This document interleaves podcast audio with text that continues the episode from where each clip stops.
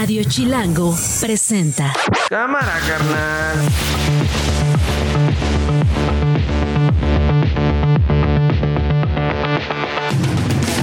Hoy es el último día de noviembre, la una de la tarde. Soy Nacho Lozano y esto no es un noticiero.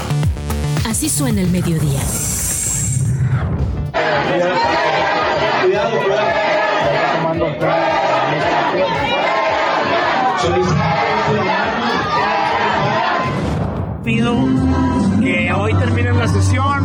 Que voten lo que quieran. Yo estoy seguro que el tribunal les voy a ganar y que no pase a mayores lo que en el Congreso. Espero, deseo, es mi mayor deseo que lo sucedido hoy en este recinto no se repita en las calles. Todo lo que se ha hecho bien por parte de este gobierno y que se reconoce habrá de ser secundado y respaldado por el titular del Ejecutivo. El resultado de la segunda votación indica que no se reúne mayoría calificada para ninguna de las integrantes de la terna. Creo que hoy mismo ya enviamos la nueva terna. Con sorpresa vimos cómo aparece la cuenta cerrada en un momento dado y esto que es un verdadero atentado a la libertad de expresión independientemente de quién provocó el cierre, por qué lo provocó y para qué lo provocó. Esto no es un noticiero. Bueno, vamos a hablar de lo que está pasando en Nuevo León. Eh, ¿Qué escenas las de ayer? Claudio Flores, como cada jueves, está con nosotros. Claudiño. Querido Nacho. Saludos a todos los que nos ven y te ven en. YouTube. Eso, saludos, ¿eh? Porque además estuve viendo los posteos de la semana pasada. ¿Cómo viste? Oye, pero Nuevo León, Nuevo León, Nuevo León es como el monotema de hoy y con él viene Samuel García, Samuel García, Samuel, García. Sí, digo, más adelantito vamos a hablar de eh, esta escena que yo pensé que estaba ocurriendo en el Capitolio de Washington. ¿Otra vez? El Sam Quanon. Sí. Pero no, en realidad sucedió en el Congreso de Nuevo León. Llegan a dar portazo. Sí. Vemos cómo se revientan las puertas. Hay una, hay varias imágenes. Porque, igual, per- per- perdón, sí. nada más, porque iba el Congreso a elegir el gobernador, eh, digamos, interino, fruto de la salida de Samuel García. de Samuel García, pero con las fuerzas políticas opositoras al gobierno de Samuel García. Exacto. Y cuya decisión, cuyas fuerzas no simpatizan con Samuel García. Samuel García tampoco con ellos. Samuel García quiere dejar a su secretario de gobierno. El Sí. Congreso dice no, es a quien nosotros digamos. Sí. Y hay una rebambaramba tremenda. Sí. Y en medio del asunto querían re- reventar la sesión. Exacto, y vemos este video que, que se ha posteado hasta el cansancio en redes sociales, Nacho, donde están las puertas ahí re- resistiendo en unos cerrujitos ahí chiquititos, sí, sí, y de repente entra una marabunta ¿eh? de banda. Qué bárbaro, yo quiero de 30 esa- segundos, Hay que ver qué marcas son, este, porque vaya que aguantaron esos, esos cerrojitos, la cantidad de personas que estaban empujando, y después en las imágenes podemos ver algunos detallitos, por ejemplo, hay quien va con un niño arriba, digamos, en, ¿no? Encima de los hombros, eh, y después la siguiente imagen que es brutal es en la propia cámara, cómo empieza a salir este humo, ya con los ánimos muy caldeados, estalla esta bomba de humo, y pues sí, se vuelve un hito en términos de que nos recuerda la escena del Capitolio y nos recuerda qué pasa cuando los políticos se pelean de a de veras. Oye, pero todo esto le está saliendo re bien a Samuel. Sí, le está ayudando a proyectarse, a amplificarse. Gente que no sabía quién Hablar era de Samuel él. García. ¿Quién era Samuel García? ¿no? Bueno, a ver, eh, antes de seguir con el tema de Nuevo León, eh, le agradezco mucho a Vicente Fox que me tome la llamada, expresidente de México. Vicente, ¿cómo está? Gracias por estar con nosotros.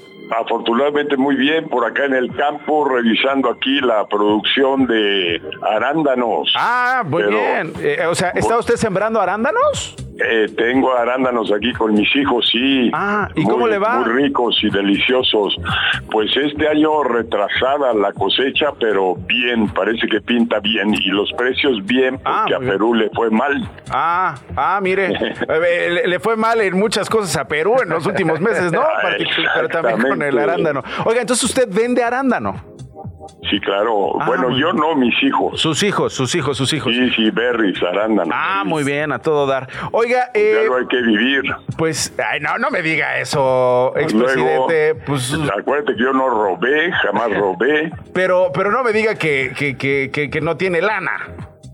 No, vivo al día, aunque no me lo creas y no me lo crea la gente. ¿Cómo? ¿Al día? O sea, cuánto, ¿cuánto al mes recibe Vicente Fox de, de, ingresos, digamos? Pues ponle 120, 140. Oye, es una... Pero vámonos, vámonos al grano. Ah, perdón, ah, pues, pues usted empezó, usted empezó. Oiga, eh, a propósito que está aquí con, con, nosotros, abrí el, el, el programa hablando de Nuevo León. No sé si vio usted las escenas allá en el Congreso de Nuevo León y qué le pareció esto que vimos ayer ahí con esta toma de protesta del gobernador, digo, aprovechando que está usted aquí con nosotros. Sí, sí, sí, pues me pareció gravísimo, gravísimo que Samuelito pretenda ir por la presidencia de la República y se comporte de esta manera. No hay duda que su directora de campaña, Mariana no le está manejando muy bien esa campaña porque este es un golpe brutal a Nuevo León, lo es para los nuevo leoneses, ellos qué culpa tienen de las aspiraciones de este eh, muchacho y que les deje tirada la toalla ahí, que un día está de gobernador, otro día se va de candidato, regresa de gobernador, otro día lo corren.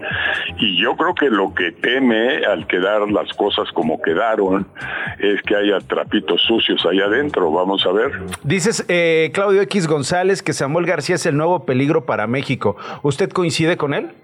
Pues está tan chiquito que no creo que llegue a tanto. El peligro ya lo tenemos encima y esa es la lucha mía personal para el 2024 es ya sacarlos de Palacio Nacional porque el destrozo al país, a sus instituciones es, es grave. Entonces, así esta lucha que yo estoy dando va en el mismo sentido de Xochitl, apoyando la que llegue ahí. Yo ya ni soy miembro de campaña, ni soy consultor, pero sí que estoy ahí atento a ver por dónde hago mi trabajo. Sí, sí. Y en este caso, haz de cuenta cuenta que fue, pues todos conocemos el fútbol americano, conocemos a los que están en la línea frontal y conocemos que ellos lo que tienen que hacer es abrir espacios para quien va a traer el balón atrás y lo va a llevar a la meta. Entonces yo estoy en eso con el caso de, de Samuelito y de Mariana, que Mariana pues sí se escudó en el feminismo, pero no dijo a la gente que engaña a sus seguidores metiéndolos a la política y peor aún, no dijo que ella es jefe de campaña. a ver, a ver, justo si, si, me permite, si, si, me permite Vicente, justo vamos a hablar de este asunto. Eh, en primer lugar, preguntarle, ¿ya recuperó su cuenta de X? no, para nada, y en eso estoy ¿Qué le dicen? Me siento cazador sin fusil. ¿Cómo cazador sin fusil? ¿Por qué? Pues pues sí, no tengo que disparar en una guerra frontal en la que estamos en esta campaña. Dice Xochitl Galvez que mejor que le quiten el Twitter. Pues sí, de repente lo dice, de repente no, pero yo, yo mi tarea no, yo ya no estoy ni de consultor ni miembro de campaña, yo estoy por mi cuenta. ¿Pero qué opina de eso? Xochitl diciendo, ya quítenle el Twitter a Vicente pues, Fox. Tiene su libertad eh, y, lo puede decir y yo no me ofendo ni me asusto, yo estoy en lo mío, eso ya me lo había dicho en privado, que prefiere no tenernos ahí a los antiguitos, a los que López acusa de ¿Y usted qué le dijo a Xochitl cuando Xochitl le dijo, no, no lo quiero cerca, expresidente? Que yo voy a seguir con mi proyecto, que es que se gane ese 2024 y que lo gane Xochitl. Que lo voy a seguir con ese proyecto, no me voy a meter con ella para nada, pero sí, esta comparación que hago con el fútbol americano, a ver. creo que es muy clara. Yo lancé esta ofensiva hacia el lado de Samuelito y Mariana para abrir el espacio y que camine Xochitl. Y mismo estoy haciendo con Claudia, porque son dos monstruos no democráticos, dos monstruos que no entienden de campañas electorales limpias y con respeto a la ley. Entonces estamos frente a dos oponentes que son el mismo, son el mismo. Samuelito es un esquirol de, de López, igual que el MC, igual que Dante Delgado, son esquiroles de López. Y por tanto, ahí hay un frente de batalla. Y para mí un proceso electoral es la guerra. Hay que, hay que llevar fusil y prepararse porque hay que ganar en una guerra, el que no gana no se lleva nada. Ok, eh, incluso Solo en la hay guerra- la alternativa de ganar. Hoy, hoy hemos visto eh, Vicente Fox, estamos hablando con Vicente Fox, expresidente de México. Hemos visto que incluso en las guerras hay cosas que no se hacen y creo que usted salió muy mal librado después de llamar dama de compañía a Mariana Rodríguez. Sé que ya... No te eh, creas tanto, ¿eh? No te creas Oiga, muy tanto, mal. porque- La- no, verdad es que fue unánime la crítica contra la dices, misoginia. Pero, Ah, no, pero yo lo no sostengo, quien, claro. Yo tengo, yo tengo otra historia, como dice López. Ajá. Este, Pero- pero, ¿se arrepiente ¿para de haberla llamado- de jefa de campaña? ¿Para qué inician a atacar a todo mundo? ¿Para qué me llaman a mí marihuano? ¿Para qué le dicen a Xochitl 20 mil cosas? O sea, en la, en la guerra hay que ganar. Y sí, hay que respetar ciertas reglas de guerra, ciertas reglas de, de- de prudencia y de diplomacia, pero, pero caray, la palabra dama es bien elegante, yo no sé quién la Sí, está pero, pero, ahora. pero digo, no nos hagamos, ¿no? O sea, usted quería decir No, no, otra no cosa con hagamos, dama de compañía. ¿qué haces tú, no yo?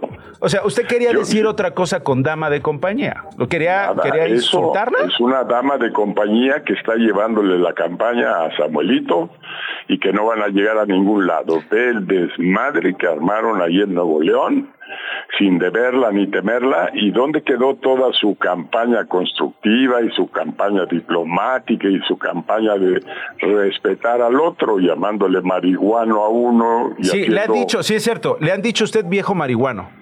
Sí, ¿qué tiene? No es que yo chupe, eso no, pero que me digan marihuana a mí me da lo mismo que me digan otra cosa. Sí, no, a mí la verdad En me, la me arena parece que es pública, en la arena estigmatizante, de ¿eh? campaña y hay que ser abiertos a todo. No, no, no. A ver, a ver, nada más para aclarar el asunto. No es que, no es que yo simpatice con que a alguien le llamen viejo marihuano, porque me parece que es un estigma por donde se le vea, ¿no? Para los usuarios de eh, la cannabis, que usted conoce muy bien ahora, esa industria, que es un promotor, estamos hablando de gente que de, de la que depende la vida, así de fácil, el consumir la marihuana o no, dependiendo de cada historia y además de lo que ha dicho la Suprema Corte sobre el libre correcto. derecho al desarrollo de la personalidad. Eso, pues, no tiene justificación y tampoco llamarle a ninguna mujer o hombre viejo o vieja, ¿no? Porque también me Y parece lo que nos dice una- López algo Obrador terrible. a Pero nada más. ¿Cómo lo tomas? Sí, eh, espéreme, espéreme, nada más para hablar eso. Tampoco, tampoco. Lo que diga López, el presidente López Obrador, pues tampoco, expresidente, pues no se va a valer la violencia verbal, por supuesto que no, y menos cuando se tiene el poder como presidente.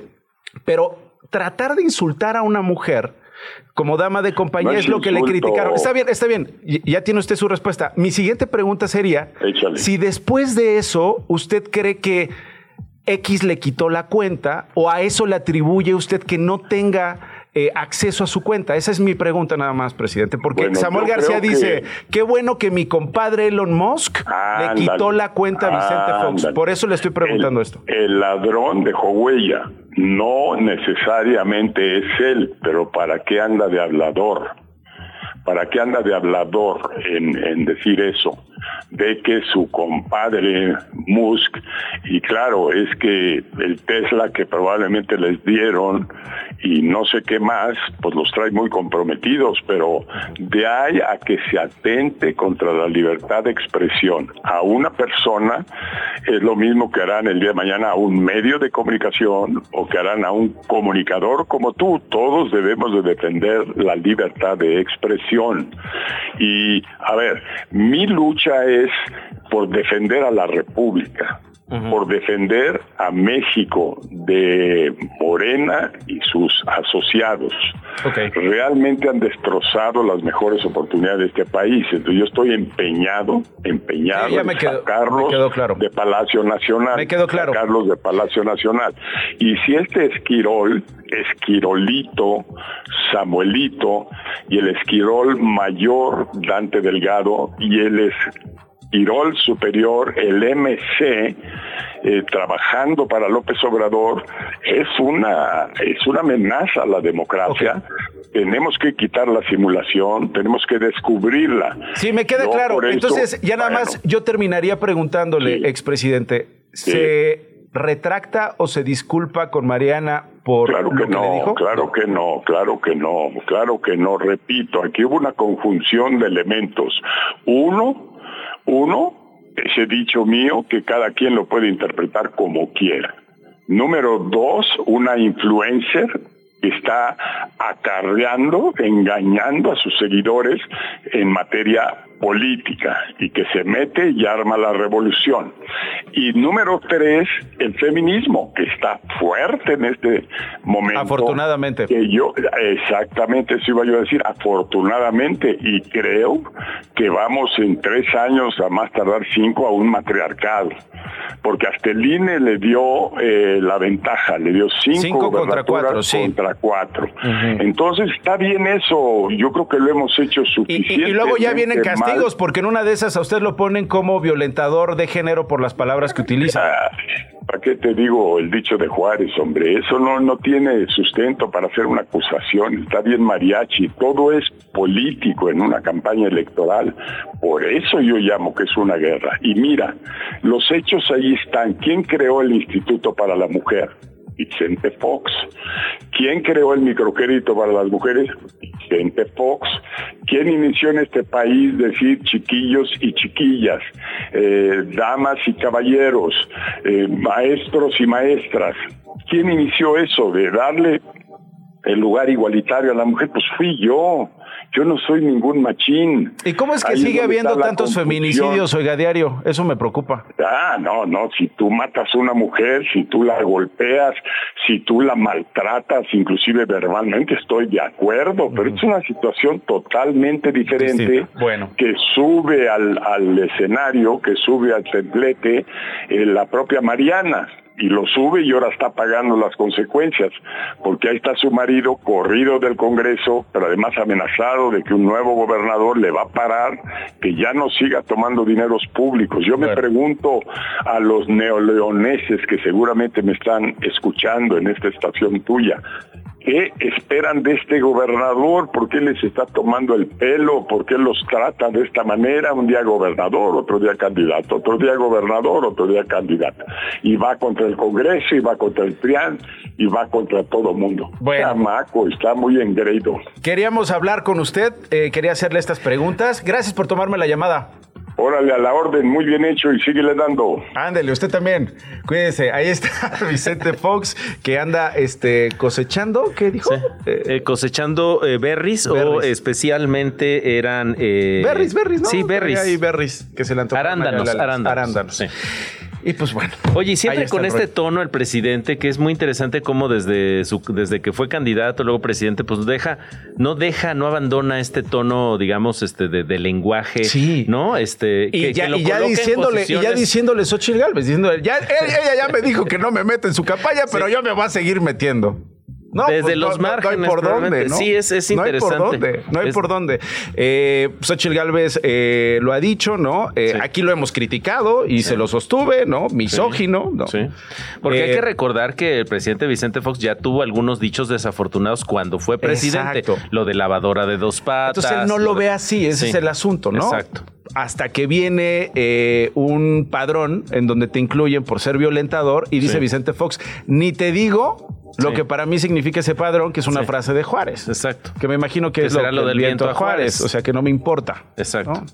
En fin, pues ahí está, ahí está el asunto. Eh, eh, Y haces bien, Nacho, en, en- en que el ataque que le hacen a él de viejo marihuano también es, es un ataque desafortunado porque estigmatiza. y no por Vicente Fox, No, no, no. sino por los usuarios. Exacto, quienes somos usuarios, este, me parece que pues sí no nos sentimos bien que, que- que se nos tache de esa forma. No, No, imagínate, es que, es que eso importa, las palabras importan. Entonces dices, el que es marihuano es un delincuente. No, pues Sí. no, no digas Sí. eso. Oye, viejo marihuano, peor. Pues tampoco lo demás, ¿no? Oye, dama de compañía, queriendo allá justificar la palabra dama, pues sabemos Que cuál era a la qué se intención. refiere. Pero bueno, eh, ahí está el asunto. Una de la tarde con eh, 19 minutos. Vamos a pasar a otras cosas. Laura Sánchez Leyes, periodista, eh, publicó en Milenio una entrega que la verdad ha sido retomada por todos lados. Laura, qué gran trabajo hiciste. Gracias por tomarme la llamada. ¿Cómo estás? No, hombre, querido, muchísimas gracias. Al contrario, encantada de estar por acá contigo. Y pues sí, con un tema que de verdad a mí en lo me afecta muchísimo. Y yo creo que Yo sé. probablemente todo tu auditorio también. ¿no? Sí. Sí, no, terrible. Dime, dime, perdón, Lau, cuéntame, porque eh, eh, eh, presentamos eh, unas historias eh, ayer, lo comentamos hoy en la mañana también en televisión, pero tú traes, eh, digamos, a grandes rasgos la pieza que además vienes investigando desde hace tiempo y que tiene que ver con los pitbulls y los gallos que han sido traficados desde México a Estados Unidos a estos palenques, estos lugares de peleas clandestinos, una serie de especies que son usadas como sparrings, que son violentados, una crueldad tremenda a las que tienen sometidas estas especies. Una historia tremenda, es una comunidad enclavada en las montañas de California, donde tras un operativo se descubre a varios perros pitbull, ¿no? Sí. Sometidos a unas condiciones tremendas. Claudio. Les ponen algunas, algunas cintas para que hagan fuerza. Las ponen en, en- en máquinas de estas de, de sin fin, digamos, de como las de Caminar, como una ¿no? caminadora para Hacer que se ejercicio, Les ejerciten. cargan mucho peso en el cuello. Digamos que eh, también eh, los meten a jaulas con perritos de raza chihuahua para que maten a los perritos de raza chihuahua, para que eh, Qué terrible. eh, ataquen a los perritos de esta raza que son menores y ellos que son pitbulls pues no resulten dañados en medio de este entrenamiento. Lau estaba contando un poco acerca de, lo- de tus hallazgos, la comunidad de, ahí en California eh, y comencé a hablar de los perros pitbull. Así es, así es, querido Nacho. Bueno, pues entonces los trafican, los llevan, los cruzan. Y no crees que los tienen en casas normales en California, por ejemplo, sino que se los llevan a las zonas montañosas. Ya las autoridades estadounidenses tienen detectadas algunas zonas montañosas cerca de algunos poblados, por ejemplo, en la montaña, ya cerca de Yosemite y de estas zonas pues bastante despobladas, donde viven pues estos cuidadores en, en casitas de madera y bueno, tienen ahí hasta 27 perros. Nacho, por ejemplo, nosotros documentamos un caso tremendo de un mexicano, justamente un- una persona que cruzaba los perritos desde Mexicali y desde Tijuana para pues llevarlos a estas peleas clandestinas. El No. tema es lo que se encuentra, Nacho. Han estado encontrando cosas terribles, por ejemplo, instrumentos que se encontraron en la escena del delito, pues que revelan que realmente hay criaderos que se están dispersando por Estados Unidos y México. Algunos de estos instrumentos, pues son los llamados soportes de violación, diseñados para sostener a una perrita, por ejemplo, e inmovilizarla mientras un mancho la monta y pues así No, bueno. traer más camadas de perritos peleadores.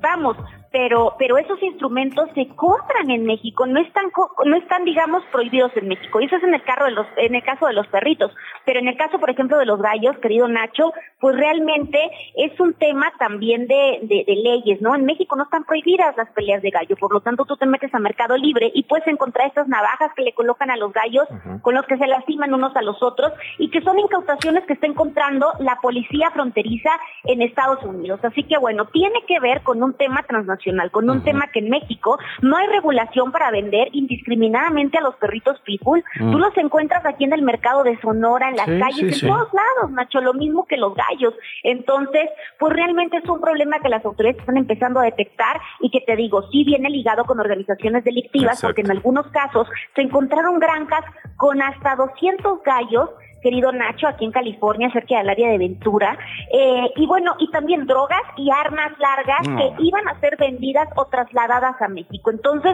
se mezclan todos estos ilícitos con los animalitos. Sí, no, es tremendo. Ahora, Laura Sánchez Ley, periodista, reportera de Milenio, esto no se logra sin la complicidad de autoridades en todos los niveles y en ambos países. Supuesto, es lo que te comentaba, ¿no? Realmente creo que las autoridades mexicanas se hacen de la vista gorda Claro. totalmente. Por ejemplo, los gallos hasta es deporte nacional. Hay una, ¿no? exacto, hay una Bueno, los palenques de las ferias, en Sí. las ferias de México hay palenques y en esos palenques hay peleas de gallos. Y si te metes con ellos, hay represalias, y si te metes con ellos, hay amenazas, porque es un negocio vibrante, Laura. Claro, recordemos que ha habido masacres, incluso en peleas de gallos, ¿no? En algunos estados mexicanos. Entonces, pues te digo, realmente sí va súper ligado. Y el tema, pues bueno, es el siguiente. No hacen nada, ¿no? Sí, no. Todos estos eh, instrumentos en Estados Unidos están prohibidos. Tú te metes a Mercado Libre y encuentras las inmovilizadoras, encuentras las básculas, encuentras las jeringas, los antibióticos, las engrapadoras, las bolsas intravenosas para curar a los perritos después de una pelea. Puedes encontrar absolutamente todo y te lo llevan a la puerta de tu casa. Entonces los traficantes lo compran por internet, lo cruzan por la garita de San Isidro, por la garita de Mexicali y vámonos a hacer el negociazo en Estados Unidos. Argentinos. ¿Y sabes quiénes son los clientes? Los clientes que van a estas peleas.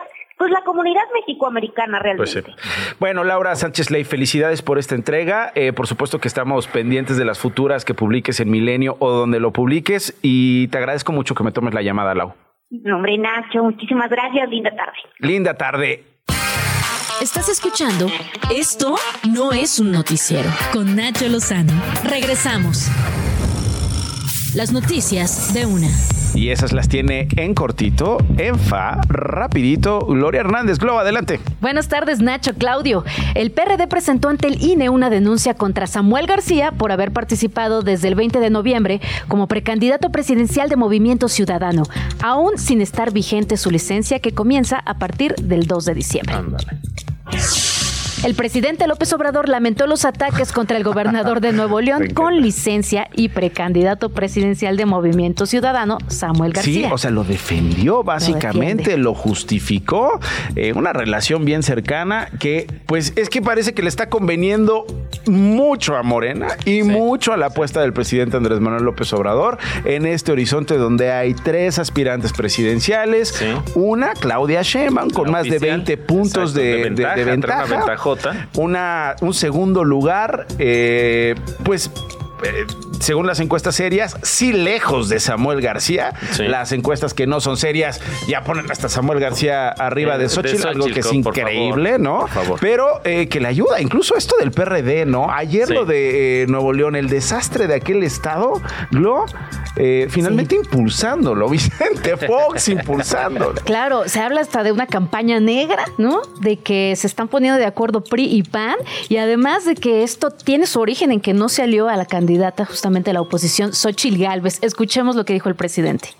Pues es una confrontación que viene de tiempo atrás. Se han puesto de acuerdo ahí, el PRI y el PAN, para oponerse al gobernador Samuel. Ah, perdón.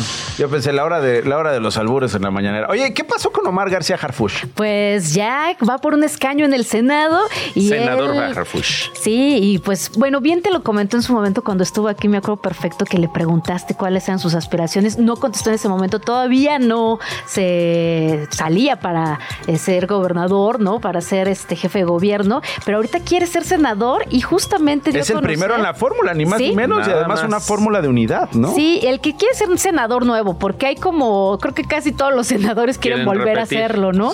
Pero él es el precandidato único de Morena a la primera fórmula de la Cámara Alta por la Ciudad de México y así argumentó su decisión en un video. La razón es porque mi compromiso es seguir trabajando cerca de la ciudadanía, representar a mi ciudad, defender sus intereses y dar voz a millones de hombres y mujeres que buscan un mejor futuro. ¿Y eso qué es? Ah, el senador Weimar dice. Ah, yo dije. eh, nada más una cosita. Eh, a, a, ver, a ver, eh, ¿qué senado tenemos después de las elecciones? Porque llegamos a tener uno tan divertido, y digo divertido sí. eh, entre comillas, ¿no? Porque había tanto criminal, ¿no? Este, estaba ya eh, Romero de Shams en algún sí, momento. Había sí. una serie de personajes impresentables que tenían su escaño allá. No, no, por supuesto que no me estoy refiriendo a Omar García Harfush y tampoco estoy personalizando con Ricardo Anaya, que ahorita vamos a hablar de Ricardo Anaya. Pero lo que quiero decir es que hemos tenido senados tan eh, interesantes en esto, ¿no? Sí. O, eh, exgobernadores de Tamaulipas acusados sí. de delitos que estaban en el Senado, con ¿no? fuero. Líderes sindicales acusados de delitos que estaban con fuero, ¿no? En el Senado. Y ahora tenemos, pues bueno, a los que no se pelearon, sí. con los que quedaron como candidatos y aceptaron las resoluciones de su partido, particularmente de Morena, ¿no? El caso de Omar García Harfush. Y hoy tenemos a Ricardo Anaya, quien Regresando. fue aspirante Exacto. presidencial. ¿Dónde está Ricardo Anaya?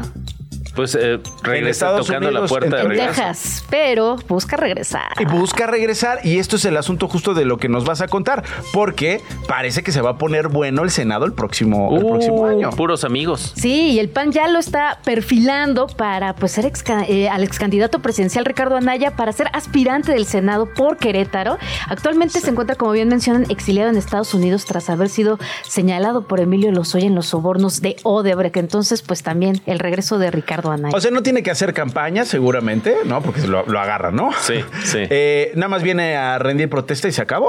Bueno, hay quien ha Te puede eh, buscar a ti, oye, fuero, puede ¿sí? ser este mi apoderado legal y vienes Sí. a firmar todo. Tú. Pues así alguien tomó protesta en la Cámara de Diputados entrando en la cajuela de un automóvil para poder tener y gozar el fuero una vez que ganó, ¿te Sí, acuerdas? cómo no. Eh, el hermano de Leonel Godoy. Exactamente. Que no me acuerdo su nombre. Eh, ahorita, ahorita, ahorita nos acordamos, ahorita me acuerdo, pero entró en el coche de Alejandro Encinas, que entonces Sí. era Entonces- este diputado del PRD, entró en la cajuela de Alejandro Encinas y ahorita vamos a buscar el nombre para, para tenerlo, sí. Entonces, eh, ojo, porque imagínense lo que gana y entonces no sé cómo llega para tomar protesta y en el momento en que tiene propuesta, eh, eh, protesta, en que toma la posición, Ya. si es que eso Julio sucediese. César Godoy Toscano. Exacto. Sí. Y bye, se acabó. Fuero y listo. Oye, nada libre. más una preguntita antes de que acabe el resumen, eh, mi querida. me voy, ya me voy. No, no, no, espera, no, siéntate, siéntate. Quédate espérate, aquí, ándale. A ver, ¿cómo quedó lo de la terna, mija? Perdimos la apuesta, mi querido Jorge y yo. Ganas tú. Muy bien. No, no, Alex. no, gana nuestra gente. Gana nuestra gente, porque la apuesta eran unas donas. Exacto. Ga- Gana nuestro pueblo bueno. De Sí. Esto no es un noticiario. Habíamos apostado que esa terna no iba a ir más allá de, De- donde llegó. Sí. Eh, y había así quien fue. creía que sí. Había quien creía que sí, era Gloria Hernández, el productor de este programa, que está perdidos y que decían, oye, no, pues va a quedar Berta Luján y quién sabe qué. Perdieron. Mañana traemos las donas. Mañana traen las donas y vamos a buscar la manera de compartirlo con nuestras audiencias. Claro que ¿Te sí. parece bien, Muy bien. Gloria? Eh, Gloria, Gloria. gracias. Esto no es un noticiero.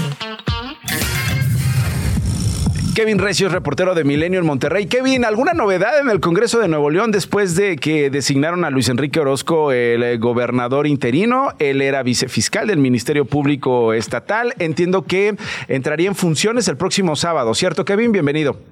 Hola, gusto saludarte. Sí, comentarte que el vicefiscal del Ministerio Público ha dicho públicamente que su nombramiento está firme, que él va a ser un gobernador interino de consensos y que va a buscar a Samuel García. Mm. Digo, ya le mandó un WhatsApp al gobernador. Ah, ¿sí? Que el gobernador lo responda Ah. y esto pues ni siquiera lo ha dejado. ¿Quién te visto. dijo, quién te dijo que le mandó un WhatsApp? ¿Lo dijo el propio vicefiscal? Exacto. Bueno, el propio ex vicefiscal lo dijo en una entrevista esta mañana con un espacio informativo de Milenio. Ah. Eh, dijo que le escribió por ahí entre 2, 3 de la mañana y pues hasta esta hora. No le ha eh, contestado. no el gobernador todavía en funciones. ¿eh? Oye, eh, Kevin, ¿sabemos de quiénes son los que dieron portazo? Mira, se señala directamente a militantes de Movimiento Ciudadano. Sin embargo, hay que señalar también, Nacho, que hay personas del PRI y del PAN que estuvieron presentes en la sesión, así que pues pudieron haber sido cualquiera de ellos, ¿no? Sin embargo, están muy, eh, digamos, identificados que había regidores, eh, algunas personas que están dentro del partido de Movimiento Ciudadano, otros más que fueron exdiputados, entre otros. Pero debo decirte que ante lo que sucedió de que abrieron un extintor, eh, se registraron por ahí algunos altercados de diputadas, hubo jaloneos entre policía ministerial de, de la Fiscalía General de Justicia y diputadas. El presidente del Congreso, Mauro Guerra, ha dicho esta tarde que va a interponer las denuncias correspondientes ante la Fiscalía y además en este momento te comento que se está haciendo la valoración de los daños en el Congreso. Mm. Hay personal de la Oficialía Mayor que está corroborando que esté todo bien para ver, para cuantificar y ver cómo van a poder solventar esto. Digo, pues tienen los Pues sí. recursos, ¿no? No, pues sí, tiene- de que lana, la- lana tienen. Y has visto los memes, ¿no, Kevin? De el gobernador con licencia, Samuel García, como el líder de Quanon. Sí. sí, claro. O sea, tremendos. Oye, eh, otra cosita. Eh, ¿Qué con Luis Enrique Orozco Suárez? Eh, sabemos que era vicefiscal. En sus manos ha tenido casos como el de Devani Escobar. ¿Qué decir de él, Kevin? Bueno, él es un vicefiscal, o eh, un ex vicefiscal, corrijo. Él renunció ayer al cargo porque, pues, según fue llamado por los diputados, es una persona técnica que tiene expertise en criminalística, eh, pues en pocas palabras sabe mucho de lo que hace. Y es de hecho Nacho el que ha dado siempre la cara por casos como el de Devani, casos como el de Yolanda Martínez, eh, casos también de agresiones a periodistas, agresiones a la comunidad LGBT y también lo que sucedió hace algunos años en el Palacio de Gobierno, donde se registraron hechos también violentos que destruyeron vitrales, eh, problemas entre manifestaciones feministas él siempre daba la cara y lo expresaba. Él incluso llegó a la fiscalía o a la extinta procuraduría bajo el sexenio de Fernando Canales, un ex, un hispanista.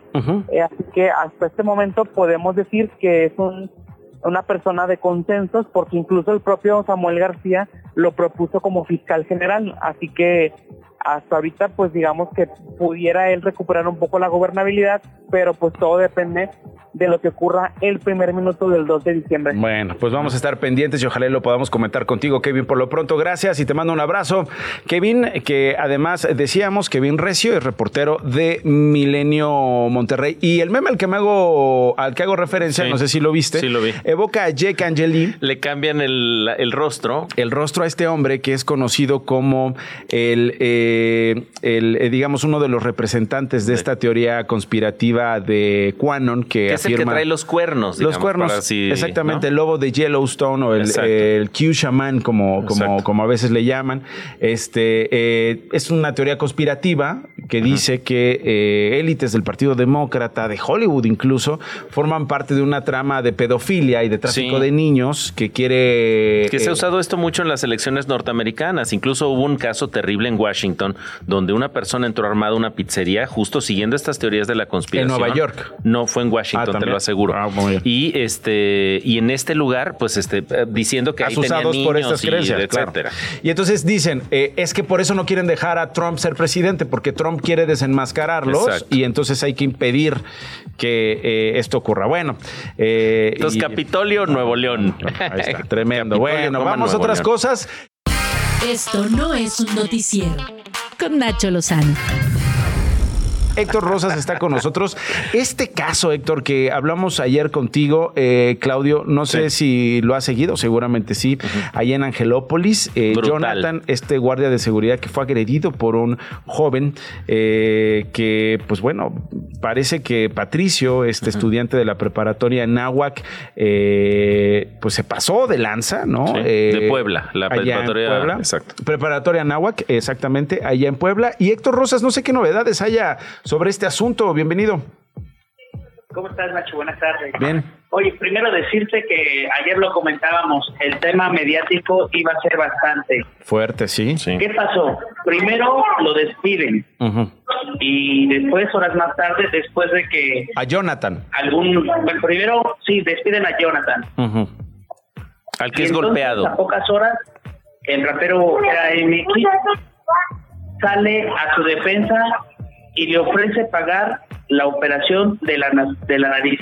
Ah. Su recuperación y todo lo que necesite. Ah, ay, a ver, a ver, a ver, a ver, a ver, vaya giro. Eh, me estás diciendo que Patricio P., el presunto agresor de Jonathan, el guardia de seguridad, habría buscado a Jonathan para decirle, ¿te pago los gastos médicos?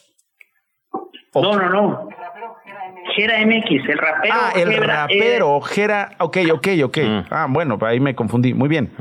okay. el rapero Gera MX es el que ofrece todo esto. Ah, muy bien. Ojalá, ojalá le insista a Jonathan que, que, se mantenga en la denuncia, ¿no? ¿Sabes qué, Nacho? Tengo entendido que no hay denuncia. Uy, que no hay denuncia ante la Fiscalía General del Estado de Puebla, Héctor, ¿me estás diciendo? No hay denuncia, además de que el día de ayer ya habían corrido a este joven y por la situación mediática lo recontratan y lanzan un comunicado donde dicen que no lo van a despedir, ah, pero sí hay reubicación. Mm.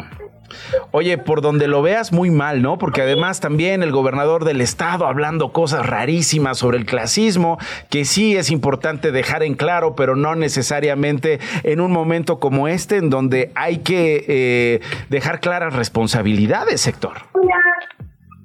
Pues mira, aquí la única responsabilidad, creo yo, es de la empresa, porque ellos son los que le dan órdenes de seguir un protocolo y después, simple y sencillamente, ¿por qué lo acata? Porque ahora está atacado. Bueno, pues ahí está el asunto. Oye, ¿y qué sabemos de los papás de Patricio P? Eh, sigue suspendido de manera temporal de la preparatoria Náhuac allá en Puebla, ¿correcto? Eh, no, ya hoy la Náhuac igual vuelve a lanzar un comunicado donde dice que la sanción va a ser definitiva. Lo van a expulsar. Expulsado.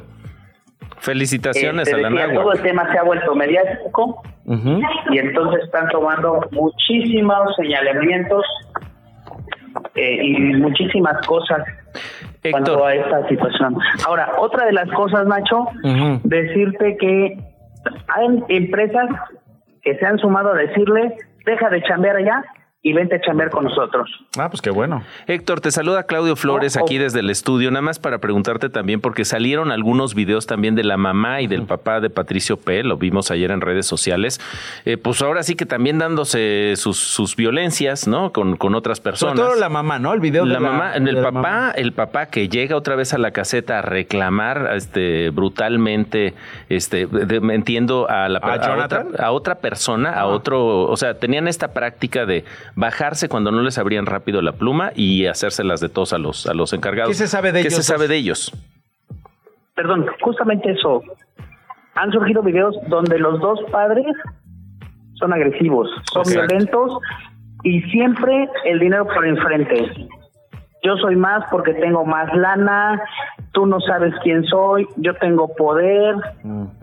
Y también Híjole, se dicen que filtró, la Héctor. viene desde la casa Sí. y creo que por eso este joven es así. Y se filtró también, Héctor, a ver si tienes algo de información al respecto, de que una de las personas, una mujer que grabó uno de los videos de Patricio P., fue amenazada por el papá de, de este joven.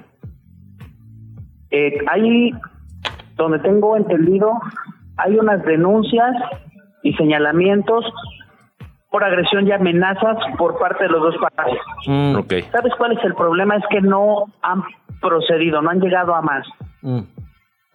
Eh, ¿Y tú crees que esto se quede así, Héctor? Impune. Porque es, es decir, o sea, hay versiones. Ayer nos pasamos eh, prácticamente eh, la tarde verificando estos videos, Sí. quiénes, está- quiénes aparecen en el video de la mamá, quiénes aparecen en el video del propio ataque, quién graba desde la casa. Surgen estas acusaciones y señalamientos de la hija de la señora que graba dentro de coche, digamos, la reacción todavía violenta de Patricio después de agredir a Jonathan, que quedó grabada en este video de circuito cerrado. Me parece que eh, esto se puede seguir de oficio y no veo a la fiscalía actuando en ese sentido.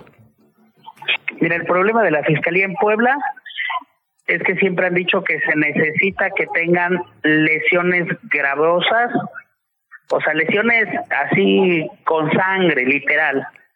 Porque Una si fractura no entonces, cuenta. Pues no hay mucho que seguir. No, bueno. No, qué barbaridad. Terrible. Bueno, el asunto ahí contado co- por Héctor Rosas, reportero desde Puebla. Gracias, Héctor, por este, por esta actualización. Cuídate mucho, Nacho. Igualmente. Y estamos a la orden. Radio Chilango. Es que se queda en esto y ya. ¿No? Es que el problema es ese. escándalo, el escarnio mediático. Exacto. Y ¿no? pero la impunidad al final. El resultado es impunidad. Este chavito pues va a seguir comportándose igual. Al parecer Yo viene no sé una si familia. tenga la lana para pagar un abogado. No, pues parece por no sé si viste el vehículo que traía, la ropa que traía, ¿no? Te habla de que pues tiene un nivel Aquí es en donde los abogados alto. dicen, oye, ¿sabes qué? No, no, no, pero me refiero a Jonathan. Ah, no, Jonathan, Jonathan, no. el agredido. Decir, oye, pues yo no sé cuánto gane, seguramente en una empresa de seguridad, es un menor de edad, donde es un colaborador, no debe de ganar lo suficiente como para pagarse un abogado. Pero aquí es en donde se ven a los abogados y dicen, oye, hermano, lo Yo- hago pro bono, Exacto. este, te defiendo, pero vamos hasta las últimas consecuencias para que esto no se repita, porque si no, a ver, ¿cuándo fue lo que, eh, lo del ataque afuera del bar? Fue eh, hace unos meses. Sí. Entonces, También si con estudiantes queda de universidades privadas. si Otra queda vez. en la impunidad, vamos a estar hablando de este asunto, Claudio, en dos Una meses. y otra vez, una y otra vez. Y aquí me parece que lo, la- la- es muy importante también que la universidad, me parece una, una buena decisión de la NAWAC, de la prepa NAWAC en este caso más bien, eh, respecto a tener cero tolerancia con este tipo de comportamientos, porque además también suceden dentro de las escuelas. También se- hay un fenómeno de violencia, de bullying brutal que está sucediendo dentro de las escuelas. Y de nuevo, las autoridades omisas, autoridades que no intervienen, autoridades que les parece poco relevante esto y que pues fomentan la impunidad. Ahora que estás poniendo este otro tema que es el de el bullying en las escuelas, ¿no? Que también se vuelve mediático, un escandalazo, ¿no? Y que pueden terminar en tragedias, en Sí. muertes, en fin. Lo que pasó en esta escuela de Sedva, allá en Texcoco, cuando le dejan Ah, sí. caer eh, gasolina a un estudiante y le y le prenden fuego. el representante legal dice, a nosotros nos viene muy bien estas historias porque nos dan publicidad.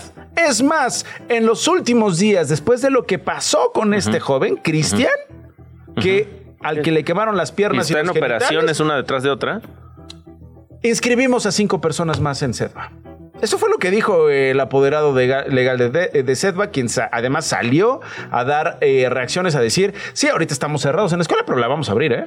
Porque nos está yendo increíble. es decir, ahí se queda, ahí se normaliza, se vuelve incluso apología, se comparte en WhatsApp, ya viste cómo lo quemaron, ya viste cómo quedó el perrito, ya viste cómo quedó el otro golpe, ya viste cómo le tundieron entre ocho y ya. Y también sucede con mujeres, ¿no? Vimos el caso de una, de una estudiante, me parece que era de secundaria en Puebla, que pues se, se pelean saliendo de la escuela, una de ellas recibe un golpe y entiendo que después fallece. Ese tipo de historias están repitiéndose sistemáticamente mientras siga la impunidad, pues van a seguir repitiéndose. Mientras no haya política pública para eso, Nacho, va a seguir repitiendo. Bueno, ahí está. Radio Chilango. Eh, Edgar Segura es reportero de Chilango y está con nosotros. ¿Qué hago, Edgar? ¿Cómo estás? Hola Nacho, buenas tardes, ¿todo bien? Oye, tengo entendido que hoy tomaste el tramo de la línea 9 del metro que eh, pues básicamente está ¿qué? cerrado porque hay un servicio alternativo de RTP. ¿Cómo te fue, Edgar? Eh, te corrijo un poco, Nacho. Eh, el cierre de la línea 9, el cierre de la línea 9 está pensado para los primeros días de diciembre. Van a cerrar tres estaciones que son Pantitlán, Puebla y Ciudad Deportiva. Entonces, ante este hecho, la Secretaría de Movilidad ya habilitó un transporte alternativo que desde este momento ya está operando, pero que va a ser pues más importante cuando se realice el cierre, mm. sobre todo para las personas que transitan desde la línea A hacia la línea B. O sea, fue un ensayo, digamos, lo que hiciste hoy fue un ensayo de lo que va a ocurrir a partir de mañana y por cinco meses. Eh, no a partir de mañana, la fecha no está confirmada, solamente está confirmado que el cierre se va a dar en los primeros días de diciembre, seguramente en los próximos días. Aquí tengo, sin dar a conocer una fecha específica, el gobierno de la Ciudad de México anunció que a partir de diciembre, durante cinco meses, estarán cerradas estas tres estaciones que tú nos das, van a realizar obras de nivelación, me estás diciendo, no hay un día concreto en diciembre en el cual se cierren estas tres líneas, pero entonces, ¿qué pasó con este trayecto alternativo de RTP? ¿Por qué lo tomaste? Eh, porque ya está funcionando, como bien mencionas, a manera de prueba. Okay. en los próximos días se va a cerrar estas tres secciones de la línea 9 y desde el momento, desde este momento, para que la gente se comience a familiarizar con el transporte alternativo de apoyo, ya lo, ya lo habilitó la Secretaría de Movilidad. Para medir los tiempos, para ver dónde tomarlos, para ver dónde idea. se para. No parece México. Exactamente, sí. Así es, es como, como para, para ir planeando con anticipación y justamente eso es lo que hicimos. Nos dimos una vuelta para ver pues cuánto tiempo eh, se, hace este recorrido, desde dónde parte, eh, cómo es el cobro, etcétera. Ok, ahora háblame de estas obras, porque yo tengo claro eh, algún tramo de la línea 9 que pues digamos tienen partes elevadas, están estas ballenas, estas traves, que básicamente están bailando, que básicamente parece que en cualquier momento se van a zafar. ¿Son estos tramos? ¿Son estas tres estaciones las que están en la mira de la rehabilitación?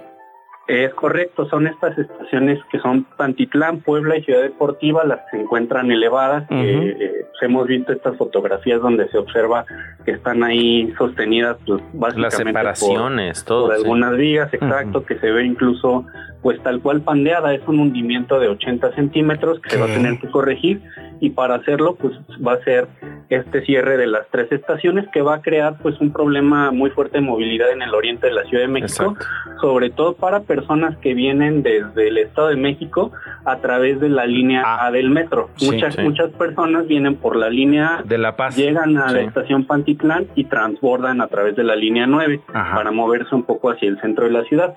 El problema pues es que va a estar cerrada la estación Pantitlán, no se va a poder hacer ese transbordo y la ruta alternativa consiste en que tú podrás llegar a, hasta Agrícola Oriental, que es una estación antes de Pantitlán, y para no hacer ese transborde, eh, el, el, RTP te va a llevar directamente hasta las estaciones que, que estarán abiertas, que serán a partir de Michuca, será Michuca, Jamaica, Chabacano, y Lázaro Cárdenas. Sí, porque además es muy cortita la línea 9, ¿no? O sea, no tiene tantas estaciones y sí está larga, digamos, pero está corta.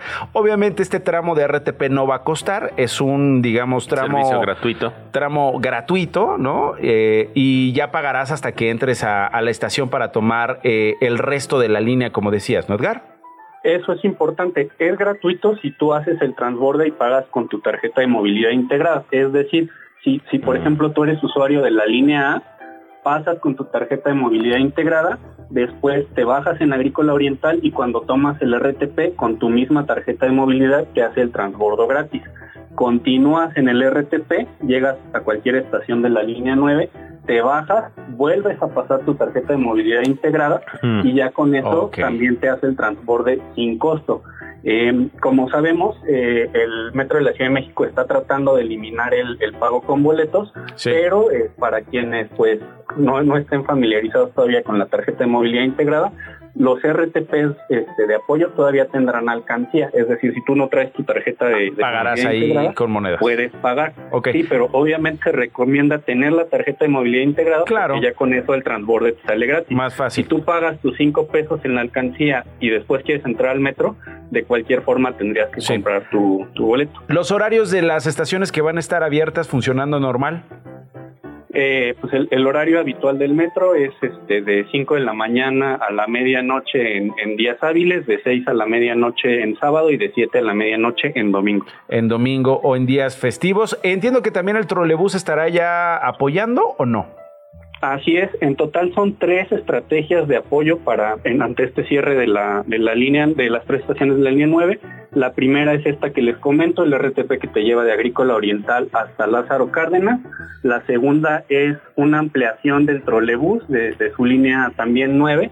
Eh, ahora va a llegar hasta Tepalcates, esta conecta Tepalcates de la línea A con, eh, con Villa de Cortés de la línea 2 y va a haber un, tercer servicio de apoyo que será de, de Metrobús desde Pantitlán hacia ya las estaciones abiertas de la línea 9, pero este todavía no se confirma. Por ahí hay un problema con los vecinos de, Pantitlán porque se tiene que habilitar un paradero para que los, los RTPs puedan pues funcionar desde, desde Pantitlán, desde salir hacia las estaciones abiertas. Muy bien, Edgar Segura, reportero de Chilango, muchas gracias, gracias por este recorrido y tanto detalle.